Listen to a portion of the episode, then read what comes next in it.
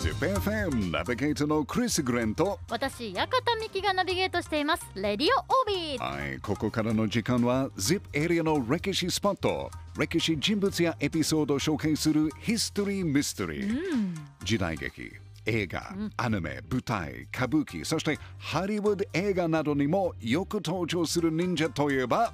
忍者といえば？あは。忍者じゃないんですか？忍者といえば誰ですか？忍者といえば誰？あは。あ服部半蔵ピンポーン服部半蔵ですよね。はい。実は服部半蔵はね、5人もいました。えー、一人じゃないんですか？一人じゃないです。へーはい。あの、一番有名なのは、徳川家康が使った侍、そして忍者の服部半蔵正成ですが、実は彼のお父さんも服部半蔵、へー彼の息子も服部半蔵、孫もひ孫も服部半蔵という名前でした。じゃあ服部半蔵って呼んだらこう一斉にみんなはい振り向いてくれるんですね、そうそうそう、んどっちのっていうことが知りたいんですね。はい。まあ、彼は1542年、現在の奥崎市伊賀町で生まれました。で、服部家はもともと三重県の伊賀がルーツだったので、はい服部半蔵も若い頃、よく伊賀に戻って忍術を修行していたと言われてます。で、服部半蔵は徳川家康の侍、そして忍者として、穴川の戦いとか、三方ヶ原の戦い、天正伊賀の乱、小牧長久手の戦いなど、大切な戦いに参加していますが、まあ、特に服部半蔵が活躍したのは、えー現在の愛知県蒲郡市にある上野五条で人質になっていた家康の奥さんと子供たちを助かったことの時。あのどうやって助かったかというと、ん。まあ、実は上野五条の殿様の家紋が入った提灯を持って、はい。帝のふりをして、堂々とお城の門から入りました。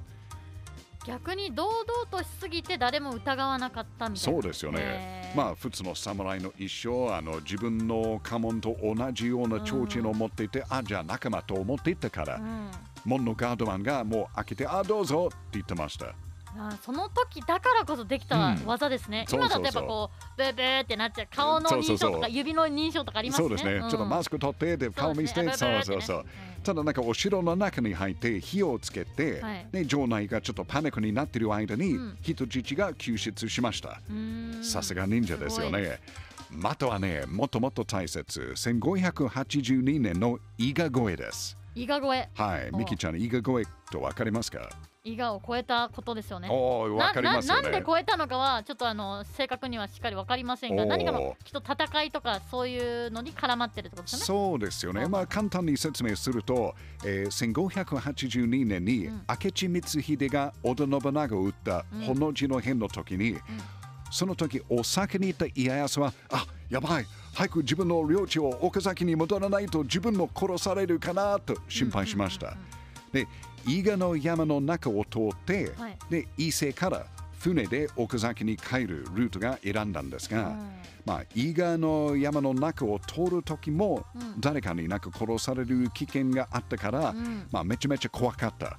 プラス、家康はこの時30人くらいぐらいの家来しか釣れてなかったから、まあ、かなりパニック状態ヒヤヒヤですよね。そうそうそうそう。はい、でこの伊賀越えは家康の人生の中で一番ピンチだったと言われてます。へまあそれを助けたのがやっぱり服部半蔵ですね。ー。忍者。はい、彼は伊賀出身でしたから自分の仲間を集めて、で家康が安全に帰ることができるようにサポートしました。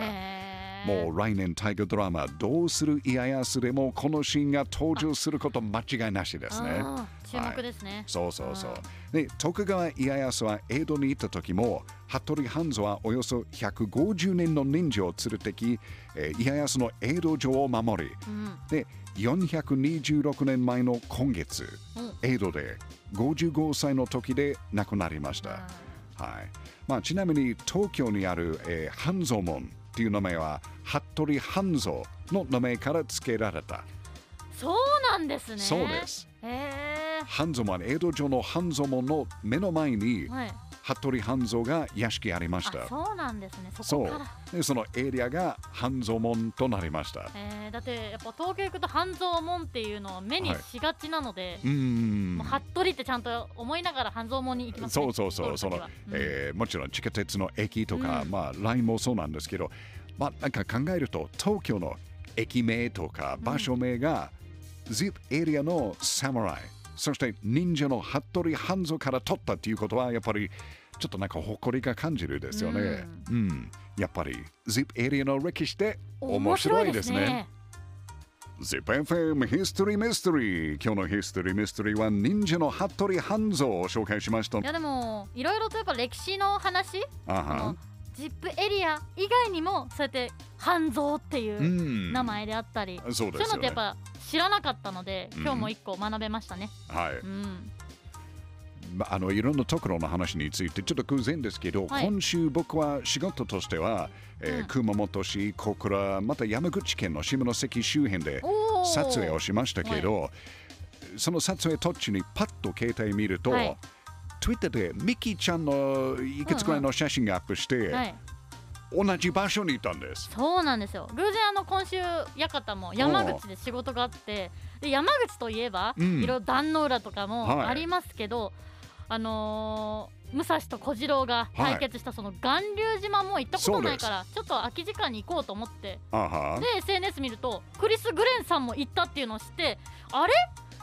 先週私名古屋でクリスさんと会ったのに山口に同じとこにいるのっていうのでちょっと歴史にちなんだこう奇跡みたいなのを垣間見えて感動しましたよ。僕はその日に朝にガンル島で撮影ありました。ミキちゃんは何その午後からでしたかまあ、観光という形で見たんですけど、わ。あまあ、ただ私もこの多うん。分ヒストリーミステリーに出会ってなかったら、うん。きっと巌流島に行こうっていうのももしかしたらなかったと思うのでやっぱこのヒスミスのおかげで歴史を学んでおりますよいろいろ。なるほど。うんということは、もし私たちは偶然に同じ時間にガンル島に着きましたら、もしかして決闘しなくちゃダメですからね。いやーそうですねどっち派ですか？